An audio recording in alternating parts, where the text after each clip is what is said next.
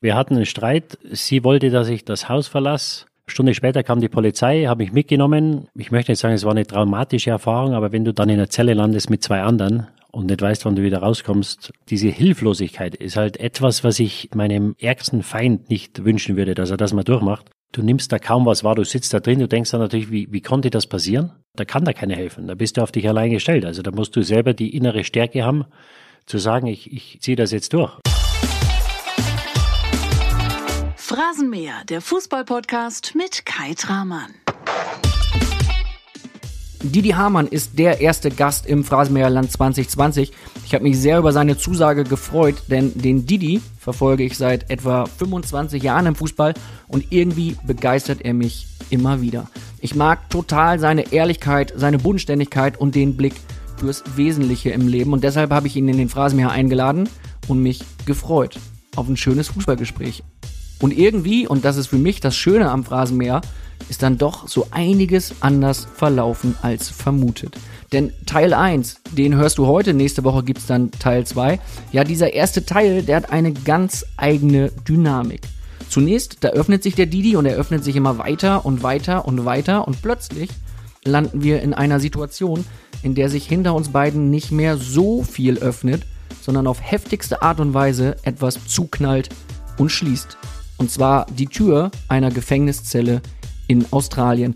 Denn Didi Hamann spricht heute erstmals und zeitgleich sehr ausführlich über eine Nacht im Knast, die er kürzlich erst erlebt hat und die er nie wieder vergessen wird. Und ich nach all seinen Erzählungen nun auch nicht mehr. Und vielleicht geht es dir gleich ähnlich, wenn du Didi Hamann über diese Zeit im sogenannten Detention Center, dem Gefangenenlager, reden hörst.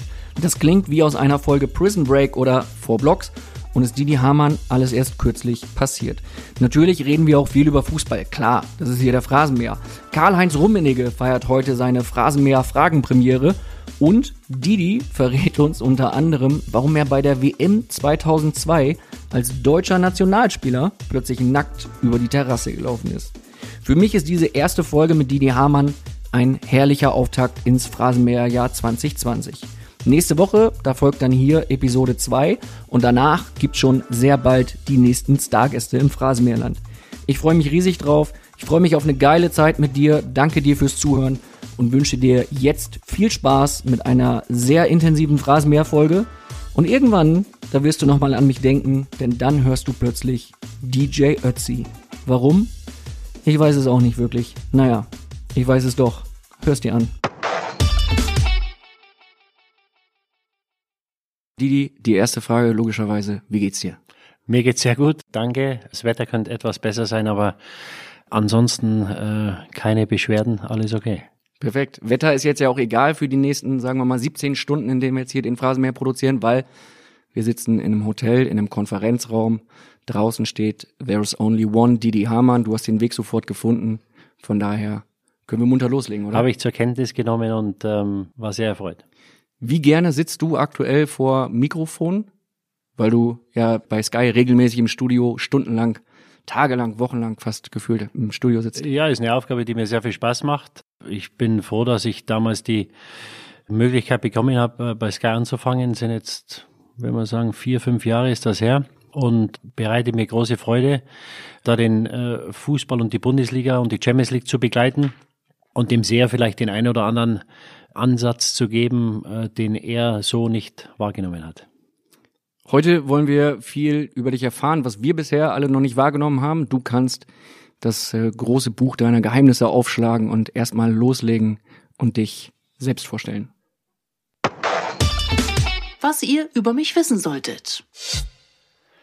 Ja, ich bin Didi Hamann und ich habe es geschafft, ein Abitur zu machen mit einem Schnitt, den man wahrscheinlich so nicht hinbekommen würde, wenn man es probieren würde. Was hast du geschafft? 3,4, 3,5, ja, 3,6?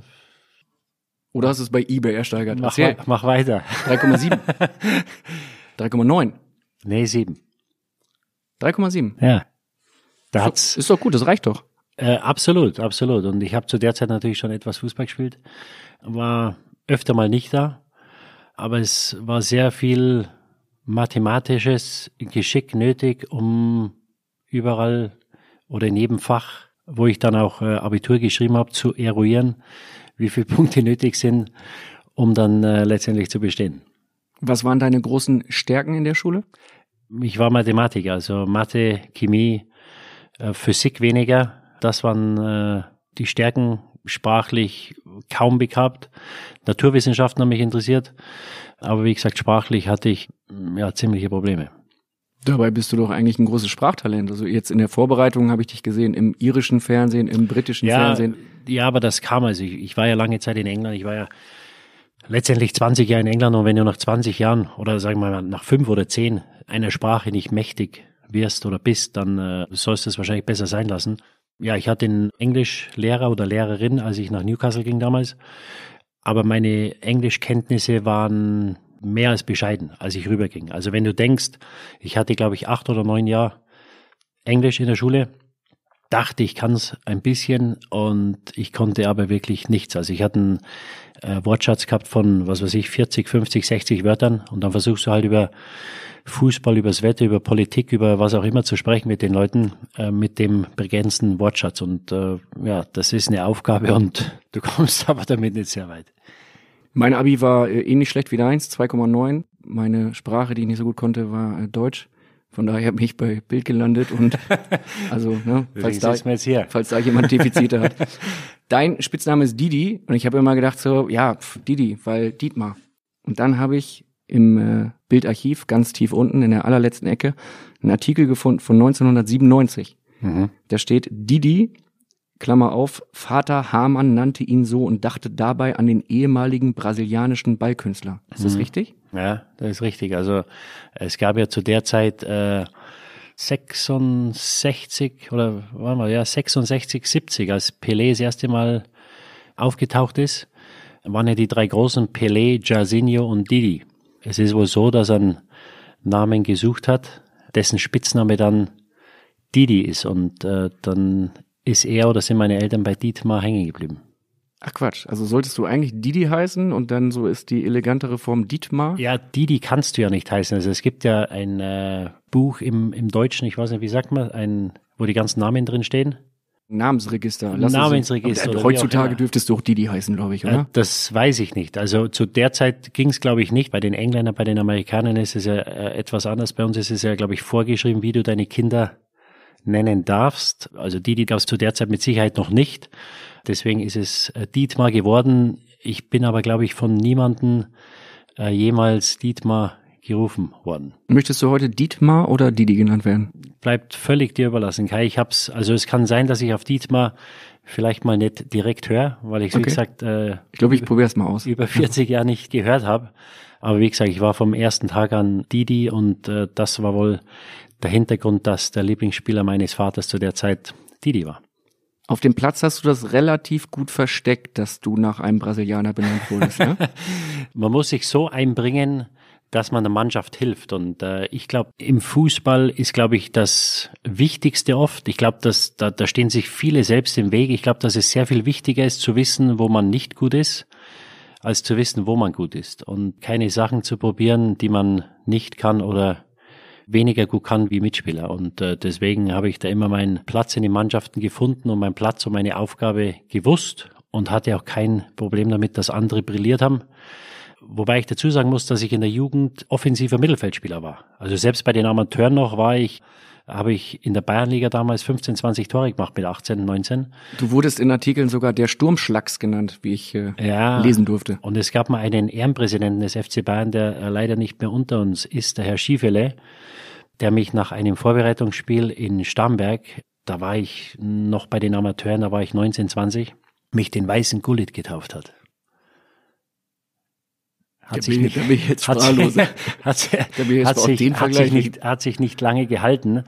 Äh, aber Was wie gesagt, jetzt nachvollziehbar ist. Ja, nee, ich, ich, ich hab's umso, Der hat umso, einen Humor, ne? umso älter, das auch, umso älter ich wurde, und dann natürlich, wenn du bei den Senioren spielst, ist es mir schwerer und schwerer gefallen, Tore zu erzielen, weil du natürlich irgendeine außergewöhnliche Fähigkeit brauchst nach vorne. Ich hatte immer einen ordentlichen Schuss, aber du musst natürlich zum Abschluss kommen. Du brauchst entweder einen Trick oder du brauchst äh, einen gewissen Antritt hatte ich beides nicht und deswegen äh, bin ich dann Schritt für Schritt, habe ich mich etwas weiter nach hinten begeben.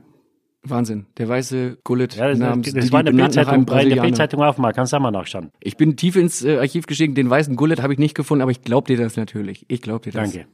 Wenn wir gerade über Bild reden und über Stärken und Schwächen, haben wir natürlich eine kleine Kategorie, in der du jetzt mal auspacken kannst.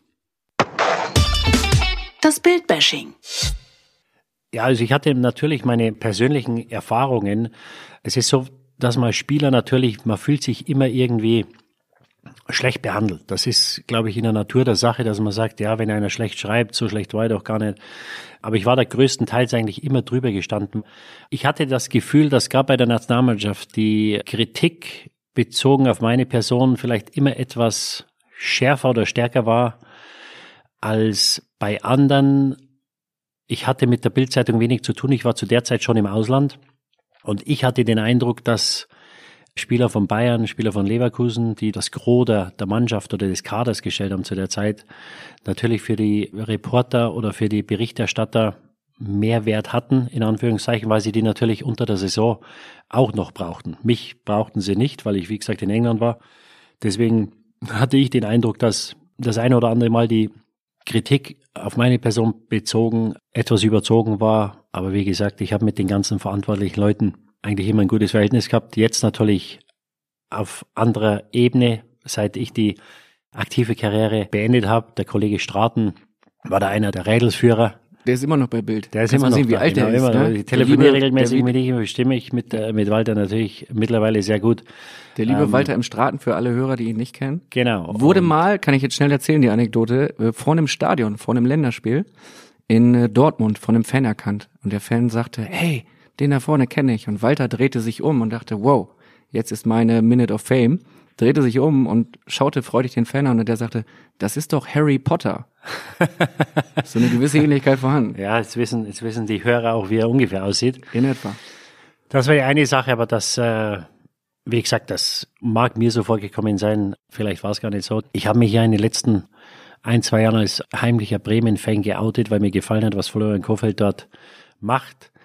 Dass ein meiner Meinung nach ungerechtfertigter Bericht in der Sportbild war über Claudio Pizarro, der hingestellt wurde als kein Leader, keiner, der die anderen mitreißt und man sehr enttäuscht ist von ihm, wie er sich in der Gruppe verhält. Und ich dachte mir, der Mann ist 40 Jahre, spielt immer noch auf höchstem Niveau, hat immer noch seine Einsätze und hat seine Szenen und tut sein Bestes in dem Alter. Es gibt ja, glaube ich, im europäischen Fußball kaum einen Spieler, der in dem Alter noch aktiv ist. Und ich dachte mir nur, dieser Anführer war er noch nie. Der Pizza war immer der Claudio, der das Schlitzohr, der reinkam, der seine eigene Sache gemacht hat. Und ich dachte mir, dass der gute Mann in dem Alter, wo er noch jeden Tag Gas gibt für Werder Bremen, natürlich dafür bezahlt wird und sein Bestes versucht, wenn er mal spielen darf, dass er das so nicht verdient hatte. Bin ich äh, komplett bei dir. Da bin ich total parteiisch, weil ich bin äh, ähnlich wie du nicht heimlicher Werder-Fan, sondern bekennender Werder-Fan und Pizza hat einfach Narrenfreiheit und so viel gemacht, sowohl in München als auch in Chelsea als auch bei Werder. Äh, Genau, genau. Guter Mann. Für alles, was dir heute nicht gefällt, fast alles, zweimal darfst du sie nutzen, gibt es die Phrasenmäherhupe. Auch im Jahr 2020 ist sie echt immer noch einfach aus dem 1-Euro-Shop und Hm. unangenehm im Ohr. Du darfst sie zweimal benutzen, wenn dir eine Frage nicht gefällt, wenn dir ein Thema nicht passt. Die Guten gehen natürlich ohne Hupe drücken raus, ne? Also nur mal so als kleiner Tipp am Rande. Ich darf sie auch zweimal nutzen. Okay. Wenn mir eine Antwort von dir nicht gefällt, wenn ich merke, wow, Didi, da ist noch irgendwas, was mehr nach Wahrheit riecht oder klingt Ah, in deiner okay. Antwort. Du hattest gerade schon über deinen Job bei Sky gesprochen. Kann es da sein, dass sich manchmal bei dir dann nach deinen Analysen, nach deinen Meinungen, der ein oder andere aus der Bundesliga mal telefonisch meldet und sagt, Didi, was sollte das? Könnte sein, ist aber noch nicht passiert. Also ich hatte zweimal einen Anruf. Das war einmal war das der Berater eines Torwarts, der sich da ungerecht behandelt gefühlt hat, ob ich eine Agenda hätte. Und dann habe ich mit ihm gesprochen und habe Das ihm. klingst du nach Nübel gerade. nee, nee, nee, schon ein bisschen länger her. Hatte der einen Namen, der Torwart oder der Berater? Ja, ja, ja, beide. Echt? Beide. Und beide den gleichen oder nee, nee, nee. kannst du den nennen? Äh, der Torwart war in Wolfsburg, Okay. Schweizer Landsmann. Benaglio. Ja. Okay, und der Berater hat dich angerufen? Weil mir seine Leistungen nicht gefallen haben. Und äh, der Berater hat mich dann angerufen und äh, hat mich gefragt, ob ich eine Agenda hätte gegen seinen Klienten. Und ich sage, ich kenne seinen Klienten genauso wenig wie den zweiten Torwart in Wolfsburg oder den dritten oder den Manager oder wen auch immer. Ich sage, es geht um die Sache. Mir ist aufgefallen, dass er nicht so hält wie die Wochen oder die Monate vorher. Und wenn er besser halten sollte, dann bin ich der Erste, der das auch wieder hervorheben wird. Damit war die Sache erledigt. Ich habe gesagt, wenn ich mal in Wolfsburg bin, können wir uns gerne auf einen Café treffen, kein Thema. Weil du nie nach Wolfsburg fährst, oder? Ja, na, zu der Zeit waren wir noch äh, vor Ort. Also es war noch zu der Zeit, wo wir das Freitagsspiel aus den Stadien äh, gemacht haben. Und das andere Mal, da war letztes Jahr mal was mit Christian Heidel, als ich mich äh, seiner Meinung nach despektierlich über die Spielweise der Schalker geäußert hätte. Also es ist zwei Jahre wahrscheinlich da, wo sie Vizemeister, nee, das Jahr nach der Vizemeisterschaft, als sie in Leipzig spielten und 54 Prozent Ballbesitz hatten. Und ich das eben angesprochen habe, dass das mit Fußball wenig zu tun hatte. Woraufhin er dann erwiderte, der Hamann muss auch nicht wissen, was wir hier gemacht haben und das weiß er wahrscheinlich eh nicht. Und dann haben wir telefoniert, zwei, drei Tage später. Haben wir gesagt, wir uns treffen. Ja, ja. Haben wir gesagt, du, Christian, kein Problem. Wenn wir uns treffen, trinken wir ein Bierchen. Es gehört dazu, dass man mal was sagt, wenn es auf Augenhöhe ist, wenn es nicht, nicht persönlich ist oder wird. Dann bin ich der Letzte, der sich da angegriffen fühlt. Und ähm, wie gesagt, bei mir geht's immer um die Sache. Das ist nie persönlich. Ähm, ich äh, sag das, was ich sehe. Da habe ich dem Sender Sky und dem Seher eine Verantwortung gegenüber und die Pflicht auch das zu sagen. Wie gesagt, ich habe jetzt in den vier oder fünf Jahren hat es eigentlich noch nie irgendwie, hätte es ein Problem gegeben, wo einer sich da ungerecht behandelt gefühlt hätte. Mario Basler hat mal lange Zeit Kolumnen geschrieben in Bild. Und ich habe ihn damals, sagen wir mal, betreut als Bildreporter. Und er hatte einen Satz geschrieben über Dieter Höhnes. Wenn Erfolg eine Allergie wäre, dann wäre Dieter Höhnes immun dagegen.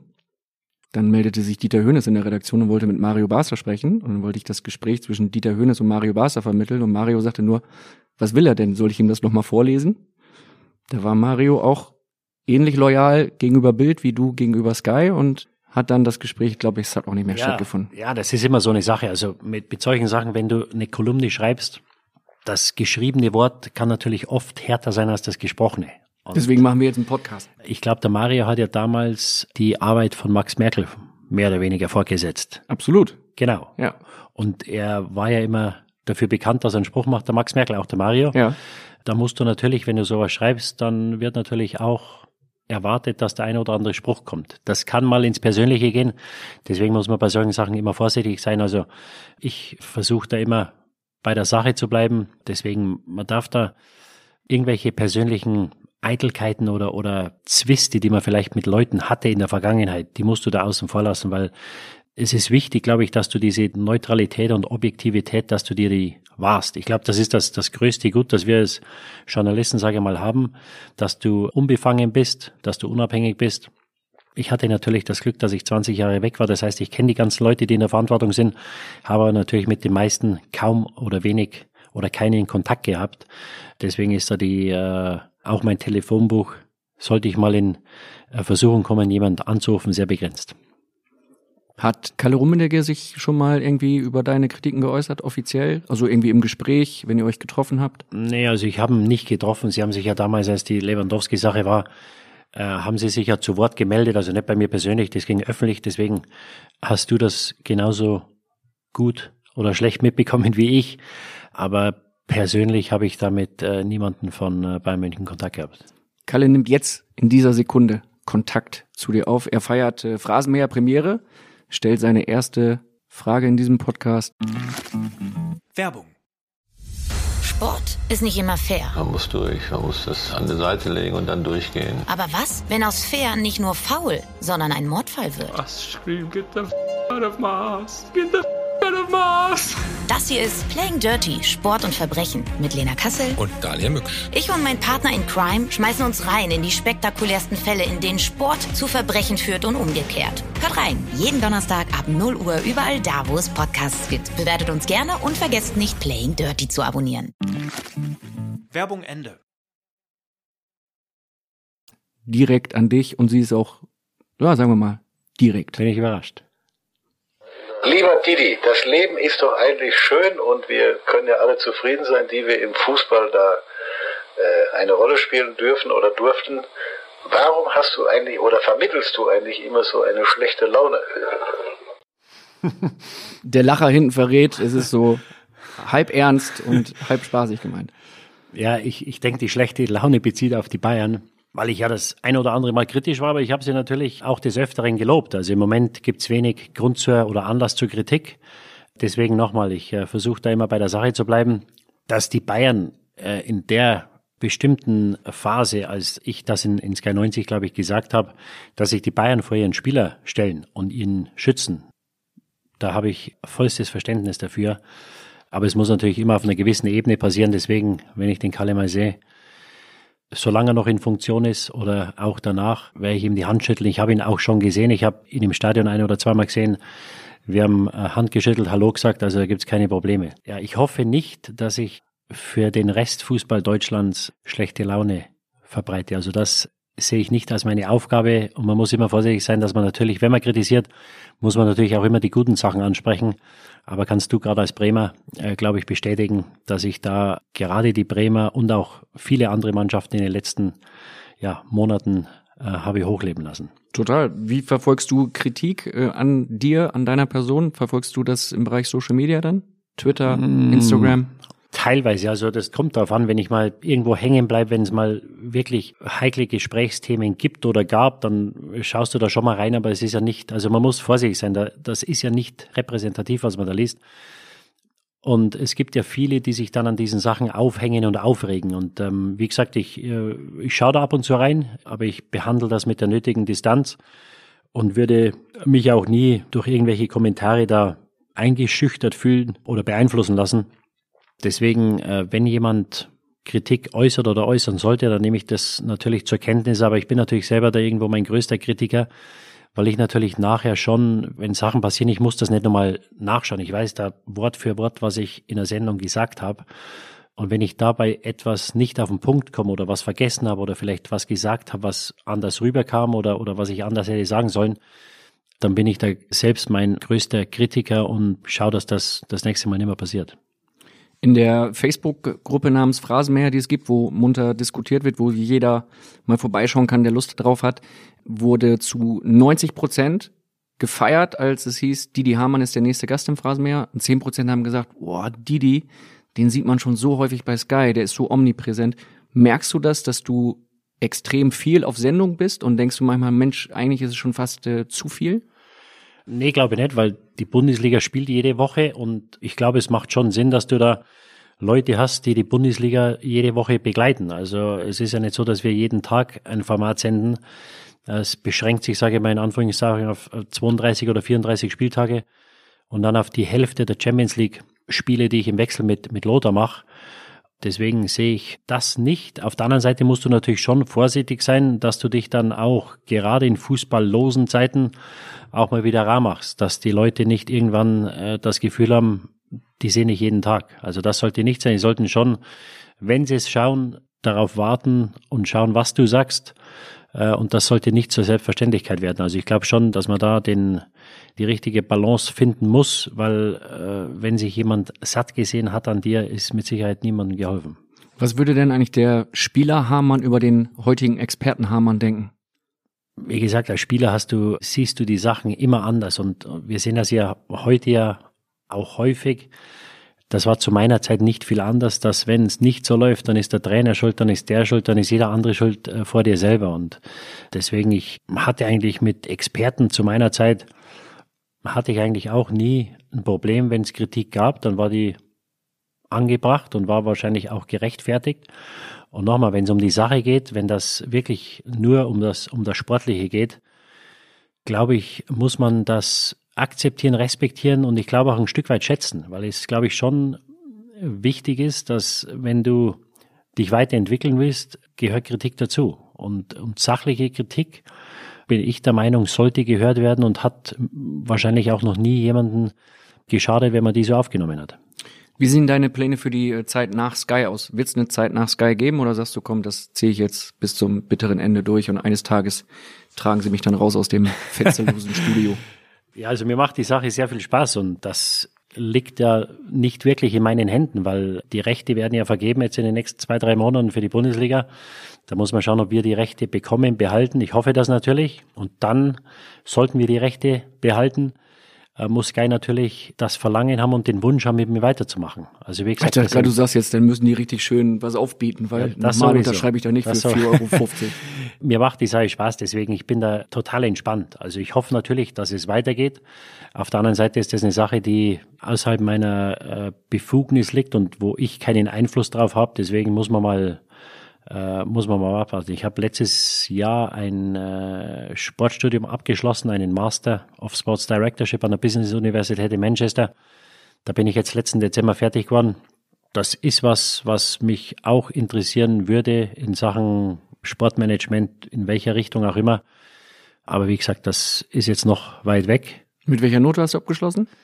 Wieder Äh, 3,7? Pass, Pass. Gibt's einen Prozentsatz, den sage ich dir jetzt nicht. Ich sag. das nächste Mal. nee, aber ich habe ich hab das Zertifikat. Nee, nee, das habe ich nicht. Äh, hab ich. Was ist denn der Prozentsatz? Prozentsatz ist, muss über 50 Prozent sein, Und dass was du hast du? bestehst. Sag doch mal. Ja, das, da setzen sich verschiedene Noten, setzen sich da zusammen. Und, am dann- Ende stand da, Ja, vorne war besser als eine 5, also irgendwas in den 60ern.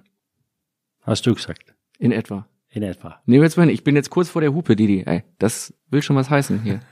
Aber du willst doch sicherlich mit der Fußballexpertise, die du hast, mit deiner Erfahrung und mit dem Studium, welches du jetzt abgeschlossen hast, da hast du doch auch mal Lust zu sagen, komm, außerhalb eines Studios von Sky kann ich auch was werden. Ja, wenn es mit Sky weitergehen sollte, dann hätte ich natürlich schon Interesse, das weiterzumachen. Auf der anderen Seite, wenn es nicht weitergeht, wäre das auch etwas, was mich interessieren würde. Also ich lasse mir das alles offen. Was würde dich denn reizen?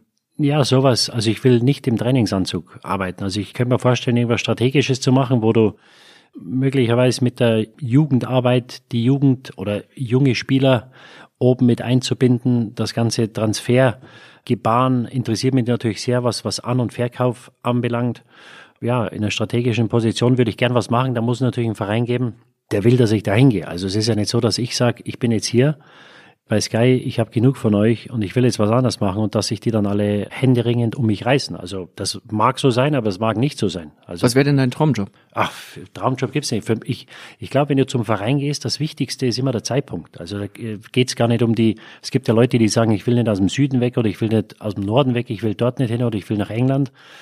Für mich wäre das Wichtigste oder das einzige Kriterium der Zeitpunkt, irgendwo hinzugehen. Weil du natürlich Vereine hast, wo hervorragend gearbeitet wird in der Bundesliga, wo es unheimlich schwer ist, Verbesserung herbeizuführen. Ja, und es gibt Vereine, wo du sagst, da kannst du wirklich was bewegen, wo vielleicht irgendwelche Potenziale, aus welchen Gründen auch immer, nicht ausgeschöpft wurden. Und deswegen wäre für mich der Zeitpunkt immer wichtiger oder, oder mehr ausschlaggebend als der Standort.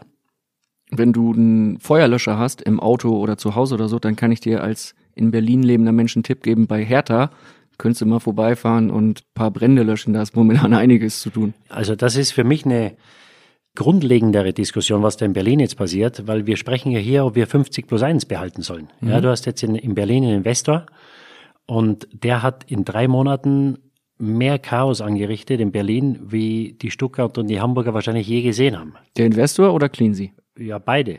Derjenige, der mir im Moment leid tut, der ärmste Hund ist der Michael Preetz. Weil ich weiß nicht, wie viel Einfluss er hatte, dass Jürgen Klinsmann Trainer wurde oder ob es überhaupt in seinem Interesse war, dass er Trainer wird. Das wird der Investor größtenteils entschieden haben. Und das zeigt ja mal, was in England gang und gäbe ist, dass du halt sportliche Funktionäre oder sportliche äh, Leute in der, in der sportlichen Führung hast, die aber mehr oder weniger des Öfteren wenig oder nichts zu sagen haben. Weil wenn der Chef sagt, der wird Trainer, dann wird der Trainer. Ja. Erstmal ist es, glaube ich, dem Verein und den Fans und der Mannschaft respektlos gegenüber so zu gehen, wie er gegangen ist, Jürgen Klinsmann. Und dann, wenn er sagt, äh, er wurde nicht unterstützt von der, von der sportlichen Führung, dann muss das wie, wie Hohn für 10, 12, 15 andere Bundesliga-Trainer klingen, für alle Zweitligatrainer, alle Drittligatrainer, alle Amateurtrainer. Die haben im, Winter 70 oder 80 Millionen ausgegeben, haben vier Spieler geholt. Äh, Toussaint kommt jetzt im, im Sommer noch. Und dann sich hinzustellen und zu sagen, es hat die Unterstützung der sportlichen Führung gefällt, ist ein starkes Stück. Du kennst Cleansey aus der aktiven Zeit, aus der gemeinsamen Zeit. Du kennst ihn auch als Trainer. Er ist derjenige gewesen, der beim Sommermärchen 2006 bei der WM-Kader-Zusammenstellung dann irgendwann gesagt hat, Mensch, auf den Didi Hamann setze ich nicht mehr so wirklich, sich auch nicht mehr gemeldet hat bei dir. Ist er so ein Typ, der die klare Kante fährt oder ist es dann irgendwann auch äh, respektlos seinen Mitmenschen gegenüber? Also das, was er in Berlin gemacht hat jetzt, das geht nicht. Das 2006, das war alles abgesprochen. Also ich bin 2004 gab es ja wieder große Kritik von deinem Kollegen Straten. Also bei der EM in Portugal. Ja, genau. Da war ich auch dabei. Das Ja, habt ihr ah, aber jetzt euch auch. auch nicht mit Ruhm bekleckert. Ja, das hättest du mal vorher sagen Vorrunden sollen. Dann aus. Würde vielleicht nicht hier sitzen jetzt. Tja, zu spät. Chance Nee, das, vertan. das war schon, das war, das war berechtigt und äh, da gibt's auch überhaupt nichts rumzumachen. Das letzte Spiel war gegen die Tschechen, ist ja, richtig? Gegen Tschechien B an Ja, dieser Stelle. Ja, genau. Die waren aber besser wie Tschechien auch. Ja. Nee, da, da gibt's überhaupt nichts zu, zu mäkeln, dass die Kritik berechtigt war. Ich habe dann den Jürgen angerufen. Das erste Länderspiel war im September Also wir sind jetzt Österreich. gerade EM 2-4. Genau, Rudi genau. Völler hört auf, direkt Genau. danach. Und ich habe den, ich habe den, äh, ich habe den Jürgen angerufen und habe gesagt, Jürgen, bitte lass mich weg. Die nächsten zwölf Monate ist mein letztes Jahr bei Liverpool hier. Das ist das letzte Jahr meines Vertrages. Wir spielen eh nur Freundschaftsspiele, weil wir dadurch, dass wir Ausrichter sind, haben wir keine Quali-Spiele bis 2006. Dann sage ich, lass mich zwölf Monate weg und wenn du 2005 im Sommer das Gefühl haben solltest, du brauchst mich, ruf mich an, schau mal, was wir machen. Und das war dann so, ja, vereinbart. Dann sind wir ins Champions League Halbfinale gekommen, ins Finale gekommen. Äh, und dann hat er wohl oder übel sich wahrscheinlich gedacht, jetzt muss ich ihn vielleicht einladen. Und wir waren hier in diesem Hotel. Äh, Im Hilton München am genau, da hat sich die. Mannschaft damals getroffen, aber ich habe im Champions League Finale den Mittelfuß gebrochen.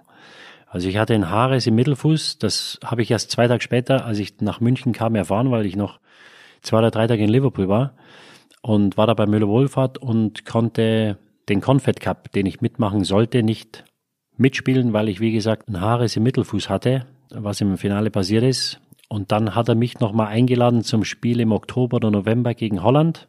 2 zu 2. Katastrophenspiel hätten wir verlieren müssen, haben irgendwie 2-2 gespielt. Das war dann der, mein äh, letztes Kapitel in der Nationalmannschaft. Aber es hat sich da natürlich sehr viel verändert, weil der Jürgen sehr viel äh, neue Leute geholt hat vom medizinischen Team über die Fitnessleute. Und das war immer, was für mich die Nationalmannschaft immer ausgezeichnet hat, war dieser Zusammenhalt. Ja. Es haben einige meiner Weggefährten haben nach 2004 die Karriere beendet oder beenden müssen.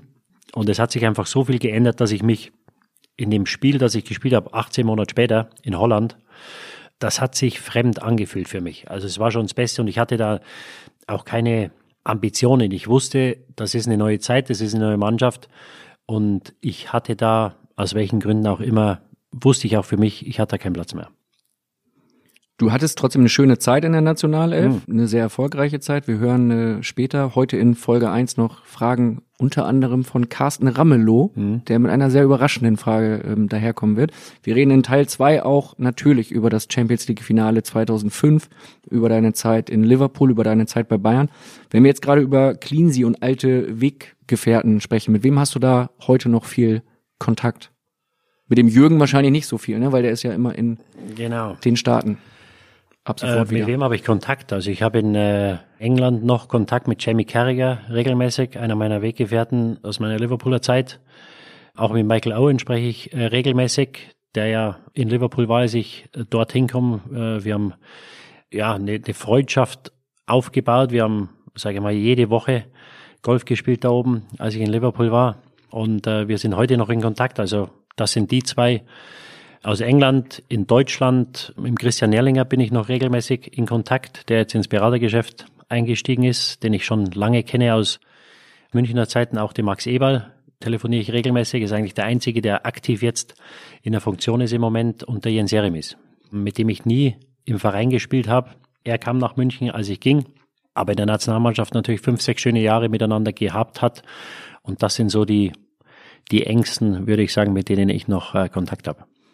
Wer von denen war sofort an deiner Seite, als du zuletzt im Sommer 2019 in Australien sogar kurzzeitig festgenommen wurdest, als es einen Eklat gab mit deiner damaligen Freundin? Ich wüsste jetzt nicht, wer der Erste war, aber gemeldet haben sich, haben sich alle. Also ich habe da nicht chronologisch äh, Buch geführt, aber gemeldet haben sich alle. Der Fall war so, du sollst in Sydney deine Ex-Freundin Bridget attackiert und geschubst haben. Was war da genau los? Wir sind hier im Phrasenmeer, wir sind auch bei Bild, da kommen solche Themen natürlich auch auf den Tisch. Wir hatten einen Streit. Sie wollte, dass ich das Haus verlasse. Äh, ich habe sie gefragt, wo ich hin soll, weil ich natürlich nirgends hin konnte.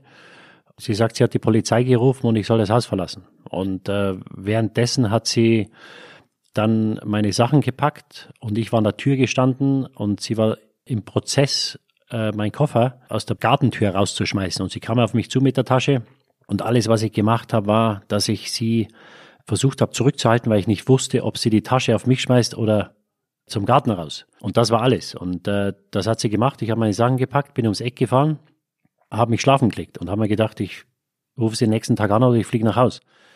Eine Stunde später kam die Polizei, habe mich mitgenommen, habe mich gefragt, ob ich ein Statement machen will. Ich sagte denen, ich weiß gar nicht, warum ich hier bin. Also es ist nichts passiert, ich wüsste nicht, was ich aussagen sollte oder über was ich aussagen sollte. Jetzt muss man wissen, dass in Australien, wenn die Polizei mal gerufen wird, dann muss das äh, in Anführungszeichen Opfer ein Statement abgeben. Ja, weil sie ein sehr großes Problem mit häuslicher Gewalt haben. Deswegen sie Was hat ja gut ist. ja, was gut ist, aber in meiner Situation war es nicht gut, weil wie gesagt nichts passiert ist. Und sie hat trotzdem dann dem Polizisten erzählt, ich hätte sie geschubst, was ich bis heute vehement verneine und abstreite. Und dann äh, bin ich nach vier oder fünf Stunden in der Früh entlassen worden aus der Polizeistation und habe dann mein Telefon, das zu Bruch ging, richten lassen und habe sie kontaktiert. Und ich wusste nicht, dass man das nicht darf in Australien. Also das ist strengstens verboten, dass du das in Anführungszeichen Opfer kontaktierst. Ich habe sie angerufen, sage, was ist los, können wir mal sprechen? Nee, sie will nichts wissen. Und dann hat sie diesen Anruf der Polizei erzählt und dann bin ich am Nachmittag, ich war beim Freund dann zu Hause, äh, denselben Nachmittag kam dieselbe Polizeistreife und hat mich wieder mitgenommen und deswegen ist die ganze Sache eskaliert, nicht wegen der ursprünglichen Sache, die ja mittlerweile sich erledigt hat, sondern aufgrund dessen, dass ich sie den nächsten Tag kontaktiert habe. War da Alkohol im Spiel oder wie entsteht so eine Riesenemotion? Ja, ich habe ich hab einen Tag vorher einen Freund verloren in Deutschland und sie war auf einer Veranstaltung. Ich habe zu Hause ein Glas oder zwei Wein getrunken.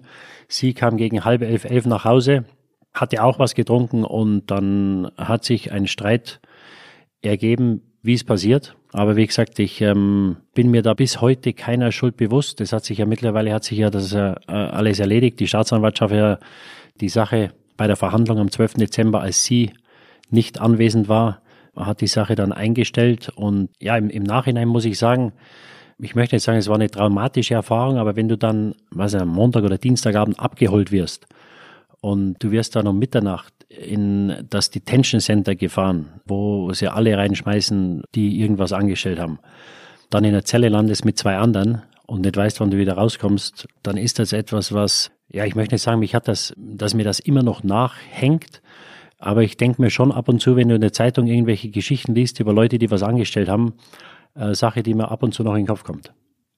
Mit was für Menschen warst du eingesperrt? Also kommst du dann rein in die Zelle und schaust erstmal, wie sehen die aus? Ja, was haben die Mitternacht. vor? Einer, einer hat geschlafen und der andere, der ist mit mir darüber gefahren worden. Das war wohl irgendwie ein äh, bewaffneter äh, Räuber, den sie da irgendwo geschnappt haben. Du willst mit den Leuten natürlich ja nicht zu viel Kontakt haben oder sprechen, weil du weißt ja nicht, was das für Leute sind. Aber das ist schon etwas und diese Hilflosigkeit ist halt etwas, du bist im fremden Land, jetzt habe ich nur das Glück, dass ich der Sprache mächtig bin, aber du spürst eine gewisse Hilflosigkeit. Und äh, ja, wenn du dann den nächsten Tag mit Handschellen zum Videoraum geführt wirst, wo es dann darum geht, ob du rauskommst, was dann der Fall war, Gott sei Dank, dann kannst du dir vorstellen, es gibt immer wieder diese Fälle, wo du in der Zeitung liest, wo Leute eingesperrt sind, die unschuldig sind oder angeblich unschuldig sind. Also wenn du da in den Händen der Justiz bist, dann musst du gut beraten sein und brauchst, glaube ich, auch irgendwo ab und zu mal ein Quäntchen Glück, dass die Leute dir zuhören. Was ist das für ein Videoraum, wenn ich fragen darf? Ja, da war Videoraum, da wurde dann entschieden, da war ein Anwalt, den ich dann über Nacht, äh, ein Freund mir besorgt hat, da wurde dann entschieden, ob diese Bewährung wieder stattgegeben wird. Das heißt, ob ich das Gefängnis oder dieses Detention Center verlassen darf, was dann passiert ist gegen Einzug meines äh, Passes. Das heißt, ich musste dann einen Tag oder zwei später meinen Pass abgeben. und habe dann auf einen Gerichtstermin gewartet, dass ich meinen Pass wieder bekomme. Ich war dann drei oder vier Wochen da drüben mehr oder weniger handlungsunfähig, weil ich ohne Pass unterwegs war. Und dann ist das nächste, die Freiheit ist, glaube ich, das höchste Gut, das wir haben. Und dann stehst du auf dem Balkon und siehst die Flieger wegfliegen und du weißt, selbst wenn du wolltest, könntest du nicht, weil du keinen Pass hast. Und das ist ein Gefühl, das nicht schön ist. In dem Moment, in dem du in die Zelle gesperrt wirst, gab es denn das klassische große Tor, was dann irgendwann zugeht? Die Tür, die zugeht, zuknallt und du feststellst, okay, jetzt schließen die auch noch ab, jetzt bin ich hier drin gefangen? Ja, also ich habe da mehr oder weniger abgeschalten. Also äh, ich konnte natürlich nicht schlafen. Ich dachte mir, ich muss jetzt irgendwie die, äh, die Nacht rumbringen. Und am nächsten Morgen wusste ich, dass dieses Bail Hearing, diese Anhörung ist, dass ich raus darf oder hoffentlich raus darf. Man, das weißt du ja nicht, du bist ja da in der, in der Hand eines Richters oder einer Richterin, die dann entscheidet, ob du raus darfst oder nicht. Du musst einfach, ich weiß nicht, wie man es wie man's beschreiben soll, du, du schaltest da einfach ab. Und kriegst du nicht Panik dann in dem Moment, wo du da drin bist und feststellst, okay, Nee, jetzt bin ich Panik, hier du musst, halt, du musst halt darauf hoffen, dass du in, in zehn oder zwölf Stunden wieder heraus bist, was ja dann der Fall war. Ja, und ich, ich wusste ja, dass ich, dass nichts passiert ist und es gab da keinen Grund, mich da äh, drin zu halten. Ja, nichtsdestotrotz bist du im fremden Land. Dann ist da ein Ausländer, der sitzt da drin, der hat, äh, ist der Vorwurf, dass er seine Freundin in Anführungszeichen geschubst hat. Dann ist das natürlich eine gewisse Hilflosigkeit. Nichtsdestotrotz musst du natürlich den Kopf oben halten und hoffen, dass du bald wieder draußen bist. Nur ich wusste natürlich, dass das dann, wenn ich wieder rauskomme, dass das natürlich dann hier berichtet wird. Ja, und das ist natürlich dann die nächste Seite. Das heißt, in dem Moment denkst du nur dran, ich muss jetzt hier raus und alles weitere werden wir dann regeln. Und da musst du den Kopf oben behalten und einfach, du nimmst da kaum was wahr, du sitzt da drin, du denkst dann natürlich, wie, wie konnte das passieren? Ja. Aber du musst versuchen, das Beste daraus zu machen, so schwer wie es ist. Woran hältst du dich dann in dem Moment fest? Also woran ziehst du dich hoch? Gibt es da Erinnerungen aus deinem Leben, wo du sagst, hey, pass auf, ich habe das schon mal geschafft? Oder sagst du, jetzt muss mir äh, Freund XY unbedingt helfen? Was, wie motivierst Ja, du dich da in ja, Anführungsstrichen? helfen kann da keine, weil ich durfte mein Telefon nicht benutzen in den, in den Stunden vorher. Und als wir dann da rübergefahren wurden um Mitternacht, äh, da kann da keiner helfen. Da bist du auf dich allein gestellt. Also da musst du selber die, die innere Stärke haben, zu sagen, ich, ich, ich ziehe das jetzt durch. Wie hast du dich denn dann motiviert? Also was, Ja, da, da, hast du dich da? da, die größte Stütze war, dass ich wusste, ich sitze da, ohne was gemacht zu haben. Also das war für mich die größte Stütze, da ich gesagt habe, es gibt keinen Grund, warum die mich hier behalten sollen. Ja, und ich habe nicht versucht, die Ex-Freundin einzuschüchtern, als ich sie angerufen habe. Das war die größte Stütze oder Hilfe, dass ich wusste, ich habe nichts gemacht. Und wenn nicht alle Stricke reißen, dann werde ich morgen, wenn dieses Bail-Hearing ist, werde ich morgen früh hier rauskommen. Ich muss ja schauen, dass ich irgendwie die 10 oder 12 Stunden mir um die Ohren schlage. Hast du dich geschämt in der Situation, weil du weißt, du sitzt jetzt da, du hast nichts gemacht, trotzdem sitzt du im Knast. Ja, Ja. es taucht dann zwar irgendwann am nächsten Tag der Videoschiri im guten Ja. Sinne auf und kann dich da befreien, aber trotzdem wird in Deutschland darüber berichtet und Ja. alle denken, Hamann, schön, geschubst. Ja, also geschämt ist das falsch, weil ich habe mich nicht geschämt, aber du, du hast natürlich ein schlechtes Gewissen der Familie und den Kindern gegenüber. Ich persönlich nicht, ich muss da durch. Und das ist etwas, was ich, was ich meinem ärgsten Feind nicht wünschen würde, dass er das mal durchmacht. Das ist passiert und ab und zu passieren Sachen, die kann man nicht erklären. Ja, und, und so war das. Und deswegen musste ich aus der Sache schauen, dass ich das Beste mache, dass ich rauskomme und alles andere musst du dann nachher regeln, dass das ein langer Weg ist. Ja, und wie gesagt, ich wusste dann natürlich noch nicht, wenn ich den Pass abgebe, wie lange ich keinen Pass habe. Ja, aber alles andere habe ich mir gedacht, wird nachher geregelt. Ich muss jetzt erstmal hier raus. Alles andere regeln wir später. Gab es immer Momente, wo du gedacht hast, boah, jetzt verliere ich alles? Also wenn ich im Knast sitze, in Deutschland wird drüber berichtet, dann wird Sky nicht sagen, hey, super, Didi, bald geht die Bundesliga. Ja, wieder die, Die los. Gedanken hast du natürlich, klar. Also natürlich, wenn du da drin sitzt, nur das ist in dem Moment so weit weg, Welche Gedanken sind das genau? ja, dass du denkst, dass du natürlich jetzt, also wie gesagt, das ist sehr weit weg, aber im Hinterkopf spielst du das natürlich schon durch, dass wenn du rauskommst und wenn du irgendwann wieder zu Hause bist, den Leuten, die dich beschäftigen, erklären musst, was passiert ist. Und dass du was verlieren kannst. Ja, ja, das liegt dann an denen. Also ich wusste ja, dass wenn es irgendwann mal zum Gericht geht, wusste ich, dass ich freigesprochen werde. Jetzt äh, kam es dann so, dass es so weit nicht ging, weil die Gegenseite die Staatsanwaltschaft gebeten hat, die Sache einzustellen, weil sie nicht aussagen wollten. Ja, ich, ich wäre zum Gericht gefahren zu jeder Zeit. Ich habe null Probleme gehabt und ich wollte auch irgendwo, dass es passiert, dass jeder hört und sieht, was an dem Abend passiert ist oder nicht passiert ist. Das ist jetzt nicht so gekommen, ist auch okay. Aber du musst halt die Leute dann davon überzeugen, dass sie mit dem Kopf und nicht mit dem Herz entscheiden, weil äh, in der heutigen Zeit, wenn sowas in der Zeitung steht, dann lesen die Leute das erstmal und es ist ja unheimlich schwer, die Leute dann vom Gegenteil zu überzeugen. Das ist wie eine Vorverurteilung. Korrekt. Ne? Und deswegen äh, habe ich einen Arbeitgeber oder einen Partner in Irland und äh, in Deutschland Sky. Ich war dann immer mit der Presseabteilung und natürlich mit Carsten Schmidt, unserem CEO, in Kontakt. Die haben dann auch mit, mit meinem Anwalt gesprochen. Und es war ziemlich schnell klar, als sie gesagt haben, du, jetzt komm erstmal zurück, hol deinen Pass zurück, komm zurück, dann reden wir, aber wir regeln das schon, wir kriegen das schon. Und wie gesagt, das ist ein langer Weg. Du hast dann drei oder vier Tage keinen Pass. Die Tochter war dann in der Zwischenzeit in Südamerika auf Auslandssemester. Ich bin dann direkt von Australien nach Südamerika geflogen, war da zehn Tage mit beiden Töchtern. Hab denen natürlich dann erstmal erklärt oder erklären müssen, was passiert ist oder nicht passiert ist.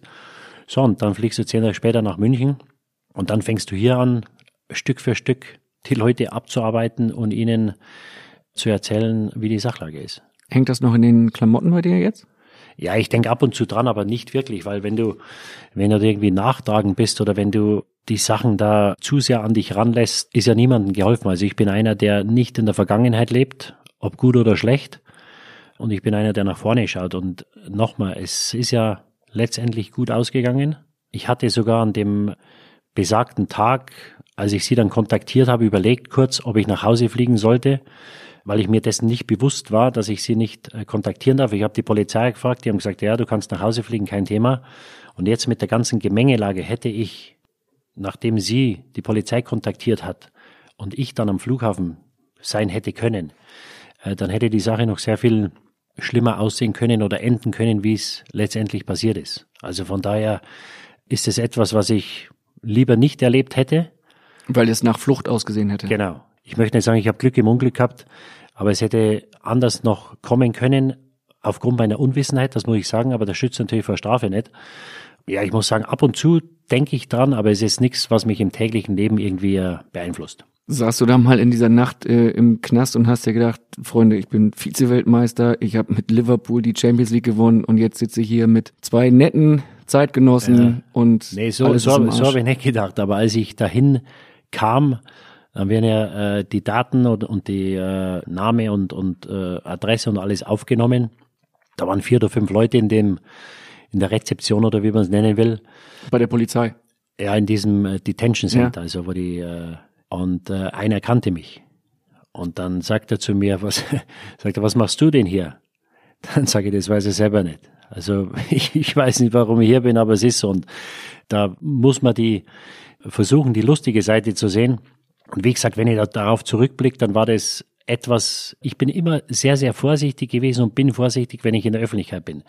Weil ich natürlich weiß, dass die, äh, die Glaubwürdigkeit, dass das höchste oder das einzige Gut ist, was ich oder wir haben. Ja, und ob ich jetzt Champions League Sieger bin oder fünf Jahre in Liverpool war oder 20 Jahre in Liverpool war, das interessiert keinen. Ja, also ich mache jetzt einen Job. Um den auszuführen, brauchst du Glaubwürdigkeit. Da müssen dich die Leute ernst nehmen und müssen dich verstehen oder verstehen wollen. Und ich war immer einer, der die Leute gewarnt hat und der Sachen in der Zeitung gelesen hat, dass irgendwer besoffen vom Rad gefallen ist oder, oder irgendeinen anderen Schmarrn gemacht hat. Und ich mir immer gedacht habe, wie kann einer in so einer oder in seiner Position, wie kann so einem sowas passieren? So, und mein Gedanke war dann, ich erzähle immer allen, dass sie vorsichtig sein sollen. Und jetzt bin ich derjenige, der mit diesen zwei netten Herrschaften die Nacht verbringen darf. Du hast eben schon mal gesagt, meine Ex, das klingt sehr danach, dass ihr heute nicht äh, glücklich zusammen seid und weiterhin in Australien wohnt. Nee, nee, absolut. Also es, es war ja dann Kontaktverbot bis zur Verhandlung am 12. Dezember. Sie hat dann einen Attest gebracht, dass sie äh, Schlafstörungen hat und dem Termin nicht beisitzen oder beiwohnen kann. Daraufhin hat der Staatsanwalt den Richter gebeten, das Verfahren einzustellen weil der nächste Termin wäre im Juni gewesen. Ja, und äh, dann hat der Richter gesagt, ja, mein Anwalt hat ihm auch gesagt, das ist lächerlich, was der Vorwurf ist, wir bestreiten das und jetzt will die Gegenseite will nicht erscheinen. Und dann wurde es fallen gelassen. Das heißt, das Kontaktverbot wurde mit dem 12. Dezember aufgehoben. Aber ich habe natürlich kein Interesse, Kontakt aufzunehmen. Dabei bleibt es. Ja, ja, absolut, absolut. Du hast äh, 2012 ein Buch geschrieben um von diesem sehr harten Thema aus Australien langsam wieder zurückzukommen in die äh, fußballerischen Gefilde. Nicht, dass der ein oder andere Hörer noch denkt, wir wären jetzt hier bei Four Blocks oder dergleichen. Deine Biografie, The Diddy Man, hast du die selbst geschrieben damals komplett? Nee, mit äh, einem Autor. Aber natürlich äh, Alles mit. kontrolliert. Ja, ja, natürlich. Um Du hast damals verraten, dass äh, Sportwetten und auch Alkohol dich eine Zeit lang sehr ähm, begleitet haben. Wie kam es damals dazu? Ja, also ich habe nicht gesagt, Sportwetten und Alkohol haben mich begleitet. Es war eine Phase, als ich mich äh, getrennt habe oder wir uns getrennt haben, die Mutter meiner Kinder, die Tina und ich.